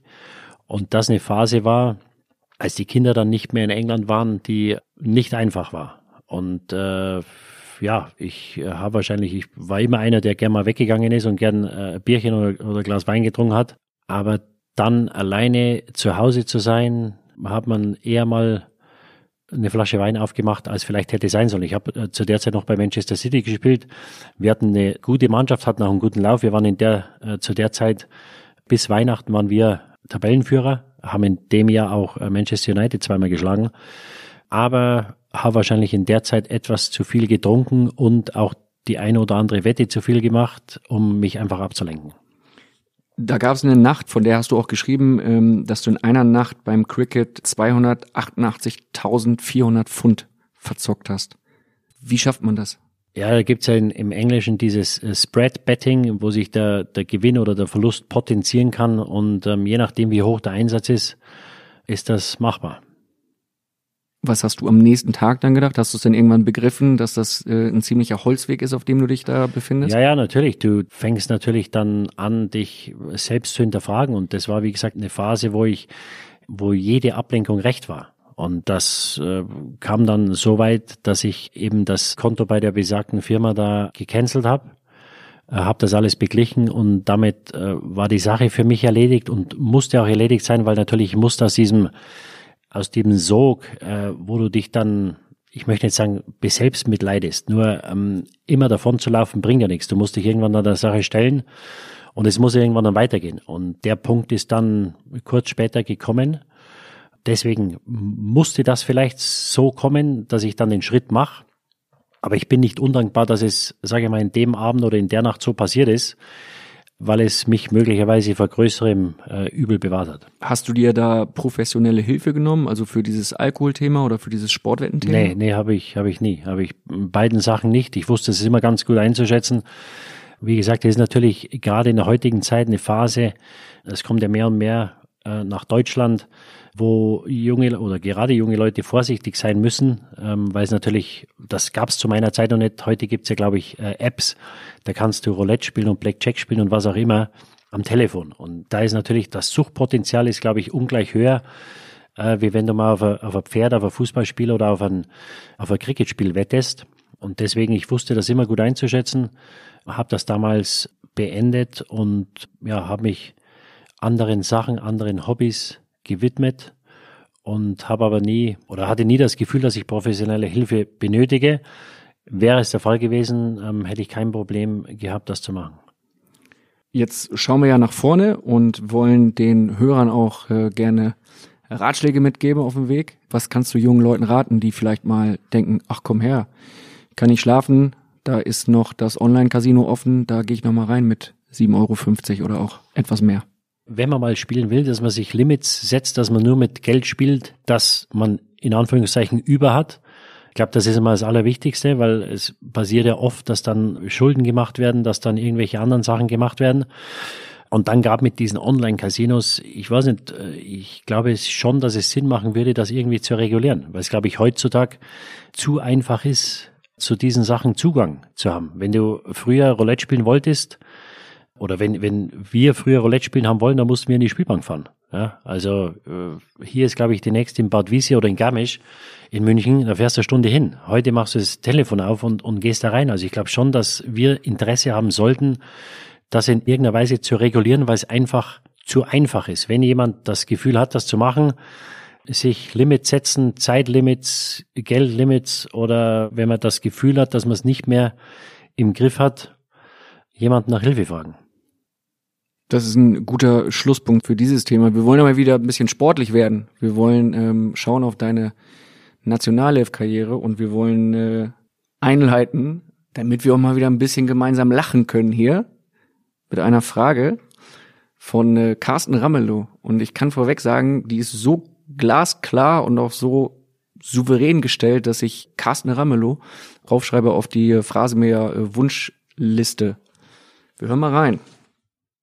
Hallo ihr zwei, ganz liebe Grüße aus Leverkusen, sendet euch Carsten Ramelow. Lieber Didi, ich muss ganz ehrlich sagen, also mich verbindet nur Positives, was deine Person betrifft. Es war mir immer eine große Freude, mit dir zusammen auf dem Platz zu stehen. Du bist ein sehr angenehmer Mensch und hast auch gelegentlich außerhalb des Platzes für gute Stimmung gesorgt im Team. Und du kannst dich bestimmt sehr gut erinnern an das Jahr 2002. Wir sind zusammen Vize-Weltmeister geworden. Und ich weiß noch, dass wir des Öfteren abends mit der kompletten Mannschaft zusammensaßen teilweise auch mit unseren Frauen. Und ein Abend war besonders schön. Ich sag nur Flitzer mit einem kleinen Ausrutscher. Ja, wir hatten wirklich sehr, sehr viel Spaß und diese Situation werde ich auch nie vergessen. Aber ich bin mal gespannt, was du berichtest. Alles Gute, bis bald mal wieder und viel Spaß noch. Tschö. Was war da los, Didi? Äh, Wir haben das Achtelfinale gespielt gegen Paraguay auf Jeju in Südkorea. Und wir hatten unser Camp verlegt von äh, Miyazaki, glaube ich, in Japan, wo wir während der Vorrunde waren, nach Jeju nach der Vorrunde. Und wir haben dann vier oder fünf Tage nach unserem Ankommen das Achtelfinale gegen Paraguay gespielt um 15 Uhr. Wir waren, glaube ich, das erste Achtelfinale von allen. Und der Platz oder das Stadion war Viertelstunde vom Hotel. Was ungewöhnlich ist bei einer Weltmeisterschaft oder beim Turnier, dass das Quartier, das wir gebucht hatten, hoffentlich bis zum Finale, direkt neben dem Stadion war oder auf derselben Insel. Und ich war gesperrt in dem Spiel. Ich hatte die zweite gelbe Karte bekommen gegen Kamerun im letzten Gruppenspiel und war gesperrt und habe dann in der Früh trainiert mit Michael Skippe, äh, haben einen schönen Lauf gemacht, sind dann zur Besprechung gegangen und zum Stadion gefahren und vor dem Spiel habe ich zu den Jungs noch gesagt, äh, weil zu der Zeit waren die Flitzer in England sehr Ich wollte jetzt gerade sagen, irgendwann müssen wir auf dieses Thema Ja, die Flitzer kommen. Flitzer waren Das in. ist- Und ich das- hab zu den Jungs gerade sehr viel Anlauf, was Ja, schön ist. Und, äh, Genau, nee, das gehört dazu, zur ja, Geschichte. Ja. Habe ich zu den Jungs gesagt, sag, Jungs, wenn wir heute weiterkommen, dann mache ich heute Abend einen Flitzer für euch. Ja? Dann wäre ich ausgeschieden. Also an, Ja, anstelle ja, deiner Mitspieler hätte ich wollten den gesagt. Flitzer schon sehen. Ja? Also es war knapp. Sie haben alles probiert, aber der Oliver Neuville hat in der 88. ins 1-0 geschossen. Schiller Wehr war im Tor für die Paraguayaner, äh, der Freistoßspezialist. Und wir sind dann nach dem Spiel zurück ins Hotel und haben eine große Feier, Grillfeier gehabt mit den ganzen, also mit den Frauen, die vor Ort waren. Meine war in Anführungszeichen Gott sei Dank nicht da, deswegen war es ein bisschen einfacher für mich, das zu machen. Und ja, wir haben dann angefangen zu grillen und etwas zu trinken um sechs, halb sieben und es wird dann lustiger, dann wird's acht, dann wird's neun, dann war es dunkel. Und irgendwann hat einer gesagt, äh, was ist denn jetzt los mit dem Flitzer und so. Und dann bin ich hinter, wir waren am großen Pool gesessen, es gab in dem Hotel noch einen kleineren Pool, da bin ich dann hinter, habe mich entkleidet und habe den Flitzer um die 20, 30 Meter lange Tafel gemacht. Ja, mit Verantwortlichen, mit äh, Spielern und auch Spielerfrauen. Splitter, fasernackt oder klassisch deutsch die Socken noch angelassen Nee, für nee. den Quickie da. Flitzer, Komplett nackt. Flitzer. Okay. Ja, und äh, ich war nie der Schnellste, aber da, war- da war ich schnell. Was ich nicht einberechnet hatte, dass am Ende der Tafel war so ein Trolley gestanden, wie im Flughafen. Da waren die ganzen Weinflaschen und Wasserflaschen drauf gestanden. Äh, den habe ich dann beim Umrunden der Tafel noch abrasiert Komplett umgeräumt? Komplett, ja. Ich, äh, es gab einige Scherben, also man darf es ja gar nicht laut sagen, wenn da in Sch- Scherbe reintrittst oder was, aber gut. Ähm, es ist jetzt du kriegst jetzt hier kein Mitleid für die Geschichte, Ja. Didi. nee, die Jungs haben sich gefreut, ich bin dann zurück und das äh, war natürlich dann, ja, über die weitere Laufzeit des Turniers war das natürlich immer der, der Running Gag, wann der, wann der Flitzer wieder kommt. Äh, ich habe gesagt, ich mache den möglicherweise, wenn wir Weltmeister werden, was leider nicht passiert ist. Jetzt Aber wissen wir hatten- auch warum. ja, aber wir hatten, wir hatten einen super Zusammenhalt und der Kalle war natürlich mit seinen Leverkusener Jungs ja fester Bestandteil der Truppe und äh, ja, es war einfach etwas. Heute ich es wahrscheinlich nicht mehr machen, aber zu der Zeit ja waren wir alle etwas jünger und äh, wir hatten großen Spaß die Zeit. Für die Kollegen von Sky wäre das sicherlich sehr gut für die Quote, wenn du sagen würdest, hey, wenn das und das passiert, dann renne ich hier mal einmal nackt durchs Studio. Äh, Zu der Zeit war ich noch austrainiert in Anführungszeichen. Thorsten Frings, der war auch mit dabei, hat das Ganze verfolgt und als letzter Gast hier im Phrasenmeer hat er dir eine Frage geschickt, die ist so ein bisschen, ich würde sagen, typisch Frings. Er fängt langsam an, setzt sich dann durch und hinten raus wird's dann sehr trickreich. Moin Didi, morgen Kai. Ich hoffe, euch geht's gut und ihr habt viel Spaß bei der Show. Eine bestimmte Frage weiß ich ja, steht mir ja zu als letzter Phrasenmäher-Teilnehmer, habe ich aber jetzt nicht. Sondern äh, Didi, ich würde gerne einfach mal von dir hören, wie du das Turnier 2002 gesehen äh, hast. Ich weiß, dass es Thema bei euch in der Show ist, Flitzer und so weiter, mehr sage ich nicht. Also so ein Geheimnis hätte ich natürlich nie verraten. Aber ich möchte, dass du vielleicht doch noch ein paar geile Anekdoten erzählst, da gibt's ja zum Beispiel auch so eine geile Geschichte mit unseren Saunagängen oder wie äh, Rudi Völler uns immer auf die verschiedenen Mannschaften eingestellt hat. Einfach mal von dir hören, wie du das gesehen hast, was unser Erfolgsgeheimnis war, dass wir da bei dem Turnier so gut abgeschnitten haben. Liebe Grüße und viel Spaß. Also mit den Saunagängen überfordert er mich jetzt, muss ich ganz ehrlich sagen. Vielleicht war er da alleine drin, ich weiß es nicht. Ja, Oder das waren ja, andere. Wahrscheinlich ohne mich. Ja, was war das Erfolgsgeheimnis? Das Erfolgsgeheimnis war unser Zusammenhalt. Also wir waren da mit Trainerteam waren wir eine Truppe, also mit Rudi Völler, Michael Skibbe, Erich Rudemöller, die können da alle mit dazu, medizinische Abteilung. Wir waren eine Einheit und haben auch das eine oder andere äh, Fest gefeiert, wenn genügend Zeit war bis zum nächsten Spiel. Und äh, der Rudi hat das, ja, glaube ich, sehr gut gemanagt. Er war ja selber einer, der, glaube ich, ab und zu mal am Abend unterwegs war zu seiner aktiven Karriere und äh, der hat uns machen lassen. Er hatte Vertrauen, aber er wusste natürlich auch, wenn wir Gas geben müssen im Training und dann natürlich im Spiel, dann machen wir das. Ja, wir hatten eine brenzlige Situation, weil wir das zweite Spiel gegen Irland 1-1 gespielt haben. In der letzten Minute Robbie Keane hat das 1-1 gemacht. Das heißt, wir mussten gegen Kamerun, durften wir nicht verlieren. Die waren Afrikameister mit Samuel Eto'o. Jeremy, Rico Berzong hinten, mein Teamkollege aus Liverpool. Und Winnie Schäfer als Trainer. Winnie. Schäfer als Trainer, die hatten eine gute Mannschaft. Und da hatten wir etwas Glück in der ersten Hälfte, waren dann auch zu zehnt nur in der zweiten, weil äh, Carsten Ramelow rot sah, äh, haben das rumgerissen und dann haben wir uns in so ein, ja, hat sich da was entwickelt und wäre Michael Ballack im Finale nicht gesperrt gewesen, dann sage ich jetzt einfach mal, wären wir Weltmeister geworden. Meinst du? Ja. Also die, die Brasilianer waren zu schlagen. Das war keine, das waren keine brasilianische Mannschaft, wo du sagst, sie sind nicht zu schlagen oder unschlagbar. Die waren verwundbar. Und wir hatten bis zum Finale ein Tor kassiert. Wir hatten äh, einen Torwart, der der, der Weltbeste war, oder vielleicht der Weltbeste war, den wir je gesehen haben in Oliver Kahn. Verteidigen konnten wir nach vorne, hatten wir Bernd Schneider, hatten wir einen Thorsten Frings, Marco Bode, also die Bremer Jungs haben die Rolle eingenommen und auch der Miro Klose natürlich.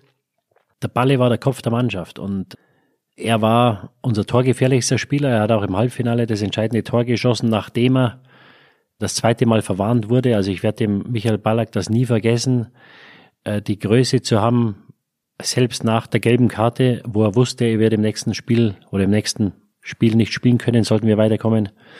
Dann hat er das Tor zu machen, glaube ich, da hat er seinen ganzen, seine ganze Klasse und seinen ganzen Charakter gezeigt. Wie verkraftet man so eine Finalniederlage? Wenn du auch weißt, das wird jetzt nicht mehr so häufig vorkommen, dass ich in einem WM-Finale stehe. Ja, ich habe da schon länger drüber nachgedacht und, und auch nachts bin ich da die Wochen, die Monate nachher oft aufgewacht. Bei 0-0 hatte ich eine Riesenchance, eine Riesenschussshot aus 18, 19 Meter, wo ich von 10 Mal 8 Mal das Tor treffen muss und von den 8 Mal, sage ich mal, müssen mindestens 5 rein. Hatte etwas zu viel Respekt wahrscheinlich, weil Lucio von der Seite kam, der kam angegrätscht und ich hatte Angst, dass ich beim Landen mit meinem Schussfuß mit rechts, dass er mich da erwischt. Und das hat gereicht, um mich da ja irgendwie etwas von der, vom Schuss abzulenken und der ist mir dann etwas zu viel abgerutscht, ist dann einen halben Meter oder Meter drüber gegangen. Und wenn wir da 1-0 machen, bin ich überzeugt, gewinnen wir das Spiel. Und das sind halt Sachen, wie du sagst, du spielst alle vier Jahre bei einer WM, wenn du Glück hast, musst du, wenn du dich qualifizierst, was ja bei unserer Mannschaft Gott sei Dank meistens oder immer der Fall ist oder war bisher. Und dann hättest du halt die Möglichkeit gehabt, also nicht ich persönlich, sondern wir als Mannschaft Geschichte zu schreiben. Und das war etwas, was mich noch wochenlang zum Teil nachts hat aufwachen lassen. Was wäre passiert, hätte ich den Ball damals reingemacht. Was hat dich denn dann aufgeweckt? War es diese eine Szene? War es Lucio, der dir dann im, im Traum begegnet ist? Oder? Ja, Lucio ist mir nicht begegnet im Traum, aber ich dachte mir halt nur, was hätte sein können. Und äh, es kam ja noch dazu, dass ich beim Form 1-0 den Ball an Rivaldo verloren habe den Oliver Kahn möglicherweise festhalten muss oder besser halten muss, aber das kam dann auch noch dazu. Also nur diese ganze Gemengelage, was wir für eine Zeit hatten, was wir für eine tolle Truppe hatten, aber die Krönung hat gefehlt. Und die Krönung wäre gewesen, dort die Brasilianer zu schlagen, was hundertprozentig möglich gewesen wäre. Was mich aufgeweckt hat, war eben diese Schusschance. Wenn ich zurückblicke, gibt es keine Situation, die ich nochmal wiederholen oder widerspielen wollen würde. Ja, das heißt, es hätte nichts besser laufen können, so wie es gelaufen ist. Es war alles wunderbar und Niederlagen gehören dazu. Das kannst du dir nicht aussuchen. Die eine Szene, die ich gerne nochmal haben würde, wäre dieser Ball, den mir Marco Bode von links reinspielt, den ich annehme und der mir etwas zu weit abrutscht und übers Tor geht. Sollen wir die nochmal anrufen, die Jungs, dass wir es nochmal einmal nachstellen? Schwer. Ich weiß gar nicht, ob er aus 18 Meter noch bis zum Tor kommt, weil die, die Muskeln, die werden ja etwas träger und müder. Ich weiß nicht, in welchem Zustand die da ist, der im Tor war. Aber ich glaube, ich hätte große Probleme, dass ich ihn heute aus 20 Metern bezwinge. Damals wäre es möglich gewesen. Das heißt, in der Sekunde, eigentlich ist es ja eher eine Millisekunde wahrscheinlich, in der du entschieden hast, ich kann nicht komplett durchziehen, weil irgendwie kommt Lucio von der Seite gesprungen, war es dann die Angst vor der Verletzung, die gesiegt hat? Ich musste schneller abschließen, wie ich wollte. Der hat den Ball reingespielt, Marco. Ich nehme den perfekt mit. Ich hätte ihn nicht besser mitnehmen können. War ein Ball, der so einfach nicht anzunehmen war. Ich habe ihn perfekt mitgenommen. Habe, glaube ich, noch einen Kontakt gehabt. Und dann musste ich schneller abschließen, als ich wollte, weil ich musste dann mit meinem Standfuß runterkommen, bevor, also mit meinem, mit meinem Schussfuß runterkommen, bevor er mich abräumt. Und das war der Grund, warum ich das Tor nicht getroffen habe. Wenn ich das Tor getroffen hätte, ist immer noch die Frage, ob er reingegangen wäre oder ob die da ihn gehalten hätte. Aber das war der Grund, warum ich damals den Ball übers Tor geschossen habe. Also bist du schuld, dass wir nicht Weltmeister geworden sind? Nicht alleine, aber eine große Teilschuld äh, schreibe ich mir zu, ja. Ist es dann so, dass du nach so einem Finale dann auch mal im Kreise der Mannschaft sagst, Leute, ganz ehrlich, der Olli macht da vielleicht eine ungute Figur, aber ja, ich habe es Molly gesagt. Ich habe zu Molly nachher gesagt, du, ich darf den Ball nicht verlieren. Er sagt, nee, nee, ich muss den festhalten. Also wie gesagt, es bringt ja nichts, wenn man sich da gegenseitig die Schuld wegnimmt. Es hat niemanden einen Vorwurf gemacht, natürlich im Olli schon gleich gar nicht, weil er uns ja einen großen Anteil hatte, dass wir ins Finale kamen. Hast du den Drang mal gehabt, dich zu entschuldigen? Nein, um dann? Gottes Willen, nee, nee. So wild war es auch nicht. Nee, also entschuldigen musst du dich, meiner Meinung nach. Wenn du einem einen, einen Fausthieb gibst oder einen Ellbogen äh, ins Gesicht schlägst und du, du musst zu zehn weiterspielen und du verlierst das Spiel. Wenn du einen Fehler machst, wie der Engländer sagt, for the right reasons, dann ist es halt so, das gehört zum Sport. Und das war ja ein großer Teil unserer Truppe, dass es da nie irgendwie Vorwürfe gab, auch in der, wir mussten ja damals sogar in die, in die, in die Playoffs. Wir haben ja gegen Ukraine gespielt. Das war ja mit der Grund, warum wir da dann so einen Zusammenhalt hatten. Wir hatten ein Spiel zu Hause nach dem 1-1 in, in, Kiew mussten wir Ukraine zu Hause schlagen. Ballack hat, glaube ich, drei Tore gemacht. In Dortmund. Genau. Unsere größte Stärke war ja der Zusammenhalt. Und da war es mir fern, mich zu entschuldigen. Und äh, ich hätte auch nie von jemand anders erwartet, dass er sich für einen Fehler entschuldigt. Also das muss keiner machen, das musst du nur machen, wenn du äh, irgendeinen Schmarrn baust. Das war bei uns nicht der Fall. Bei der EM 2000 hattet ihr auch einen tollen Zusammenhalt, allerdings etwas zu spät. Und wir hören jetzt mal einen Song, bei dem ich eigentlich gedacht habe, dass der es niemals in den Phrasenmäher schafft. Wir hören mal rein. Der eine oder andere mag ihn kennen und äh, wird auf jeden Fall, das kann ich jetzt versprechen, viel Spaß beim Zuhören, für den Rest des Tages einen tollen Ohrwurm haben. Es kommt DJ Ötzi. Ich bin so schön, ich bin so toll, ich bin der Anton aus Tirol. Was sagt dir dieser Song in Zusammenhang mit der Europameisterschaft 2000? Äh, Das haben wir möglicherweise nach dem Ausscheiden gegen Portugal gesungen. Es war ein 0 zu 3 gegen Portugal. Und nachts gab es dann auf der Terrasse im Teamhotel eine Da waren kleine einige Sause. Journalisten auf der Lauer gelegen oder ein oder zwei haben das, glaube ich, mitbekommen. Genau, ich glaube, Bildkollegen lagen in der Hecke damals, um ehrlich zu sein. Korrekt. Wir haben es vermutet. Wir haben es rascheln gehört. Ich glaube, viele haben gesehen, was passieren wird. Und Bei der Europameisterschaft. ja, wir haben mal versucht, da vielleicht noch zu intervenieren oder was zu machen, aber es hat nicht funktioniert und wir sind da hingefahren und wir hatten einfach, also erstmal war man nicht gut. Ja, wir es haben viele Weltmeister nach der WM 98, also viele Weltmeister 90 nach der WM 98 aufgehört. Das heißt, wir waren da irgendwo im Umbruch. Wir hatten keine gute Mannschaft und Zusammenhalt hat man auch nicht. Und das ist äh, Eine beschissene Mischung. keine gute Mischung. Nee. Das heißt, du bist eigentlich schon mit dem Gefühl hingefahren, das kann hier nichts Großartiges werden. Wir machen das Beste draus. Das Beste ist dann halt, wenn Millionen zuschauen, einfach nicht gut genug, wenn es dann ein Vorrunden aus ist. Leider ja. Leider, also wie gesagt, wir haben ja mit Rumänien, Portugal, England war ja nicht die einfachste Gruppe. Ja. Wir haben gegen die Rumänien 1-1 gespielt, haben dann gegen die Engländer verloren, wo wir eigentlich nicht verlieren dürfen, haben dann immer nur die Möglichkeit gehabt, wieder gegen eine halbe B-Mannschaft von Portugal und hatten, glaube ich, einen Pfostenschuss nach 20 Minuten, ohne jetzt da irgendwelche Ausreden zu machen. Marco Bode hat, glaube ich, am Pfosten geschossen nach 20 Minuten und Conceição hat dann drei Tore erzielt und hat uns nach Hause geschickt. Und äh, wir hatten einfach diesen Spirit, dieses Aufbäumen, diesen, diesen Glauben an uns selbst, den hat man nicht. Und das wussten viele, das war das Deprimierende irgendwo, dass viele vorher schon geahnt haben oder gedacht haben zu wissen, was passieren wird. Und dann habt ihr nach dem Debakel gesagt, okay, machen wir es wie in der Kreisliga, dreh den Zapfhahn auf und es gibt kein Morgen mehr. Ja, das mag für den Außenstehenden jetzt natürlich äh, dumm aussehen und Es ist ja menschlich. Ja, das ist immer so eine Sache. Du musst natürlich schon vorsichtig sein. Die Außendarstellung, du, du hast, was weiß ich, wie viele Millionen Fußballfans enttäuscht und dann setzt du dich hin und du machst den Ötzi und, und es war ja keine Feier, sondern eher eine Frustfeier oder ein Frustertränken.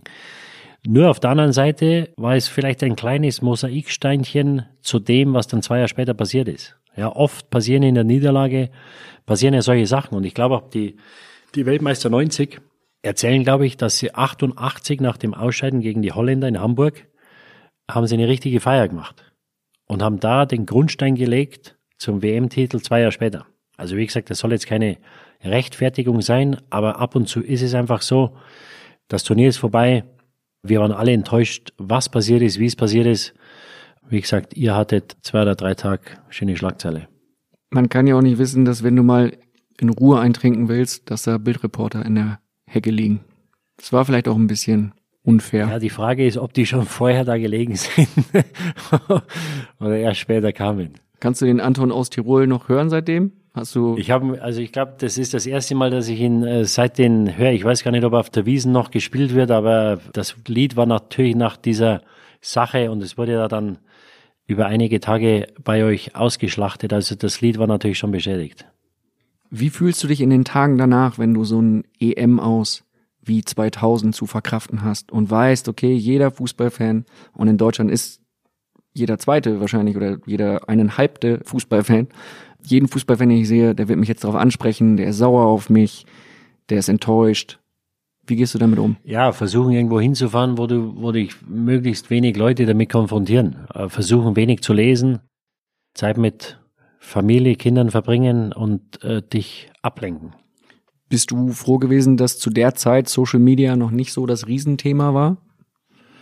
Wir kannten es ja nicht anders. Jein, also wenn du in der Vorrunde ausscheidest, wie es auch den Deutschen äh, letztes oder vorletztes Jahr passiert ist, also wenn du da die Tage nachher dich auf Social Media bewegst, dann musst du Masochist sein. Also deswegen würde es mich schwer wundern, wenn von den Jungs das einer gemacht hätte und wenn es es zu der Zeit schon gegeben hätte, dann hätte ich mich mit Sicherheit dort in den drei, vier Wochen nachher kaum oder nicht bewegt.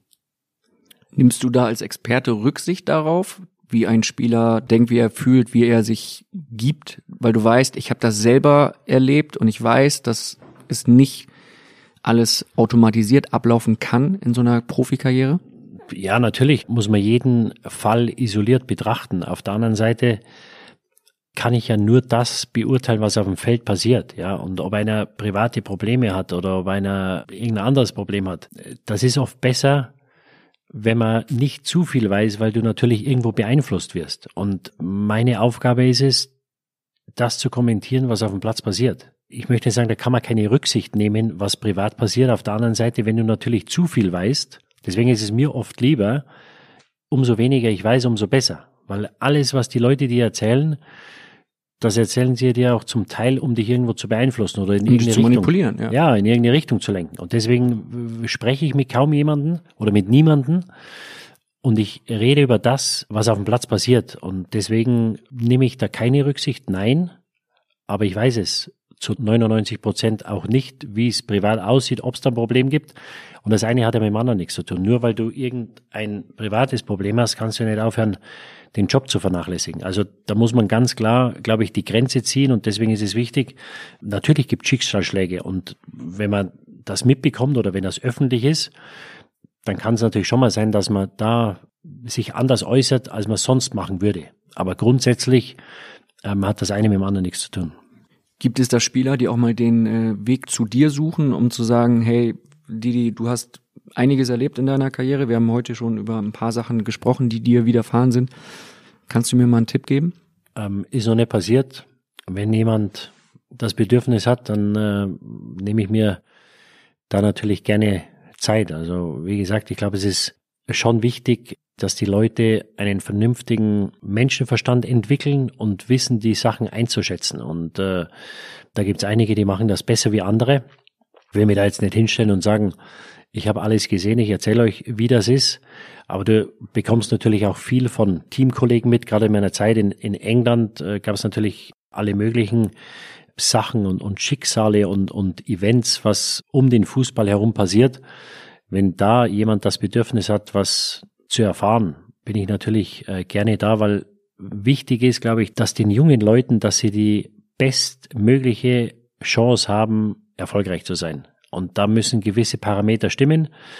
Da können natürlich viele Sachen auch hinderlich sein. Du sprichst sehr ausführlich äh, über die jungen Leute, du sprichst sehr über diese Struktur der jungen Leute. Ist es etwas, wo du sagen würdest, komm, wenn irgendein Verein mir dieses Nachwuchsleistungszentrum gibt, dann mache ich das sofort? Also ich würde grundsätzlich lieber im Seniorenbereich arbeiten. Mit den Nachwuchsleistungszentren habe ich ein kleines Problem betreffend dahin, dass ich nicht weiß, ob sie das Beste aus den Jungs rausholen oder fördern. Ja, also ich habe das Gefühl, dass zum Teil das Talent aus den jungen Spielern oder aus den Jungs rausgecoacht wird, weil sie zu früh zu viel Information bekommen. Wenn du als junger Spieler zu Hertha BSC, zum HSV, zu Bayern München kommst, dann kommst du dahin, weil du ein Talent hast. Und da musst du das Talent bis zum gewissen Alter musst du das natürlich entwickeln. Und wenn dir jemand mit acht oder neun oder zehn sagt, was du zu tun hast, wie du zu verteidigen hast, dann brauchen wir uns nicht wundern, dass mit 20 der Spieler keine eigene Entscheidung treffen kann, weil er es nie machen musste. Der musste sich nie Gedanken machen, wie er den Außenstürmer stellt. Wenn du Verteidiger bist und der Außenstürmer spielt dich dreimal aus, dann musst du beim vierten Mal eine Lösung finden, wie du ihn stoppst. Und das ist sein eigenes Talent zu entwickeln.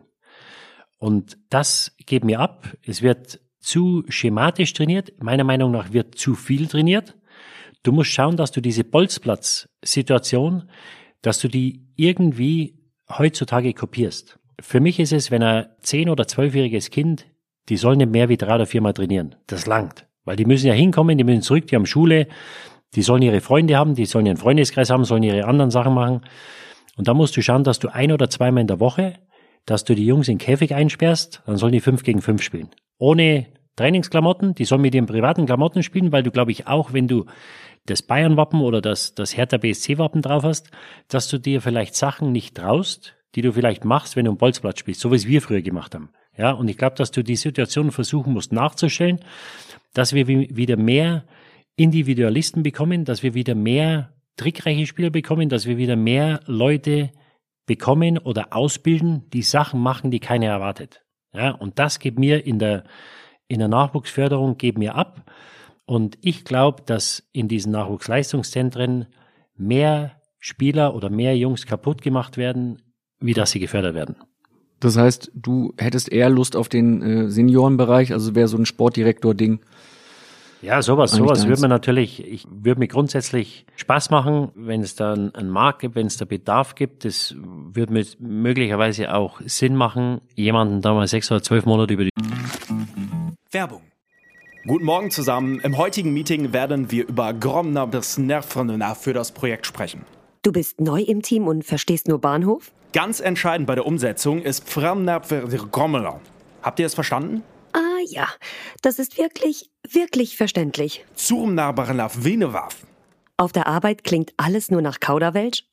Die LinkedIn-Community hilft dir dabei, dich in der Berufswelt zurechtzufinden und neue Themen im Handumdrehen zu verstehen. Und? Noch irgendwelche Fragen?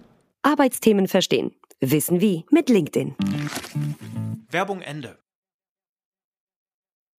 Schulter zu schauen, wenn das möglich ist.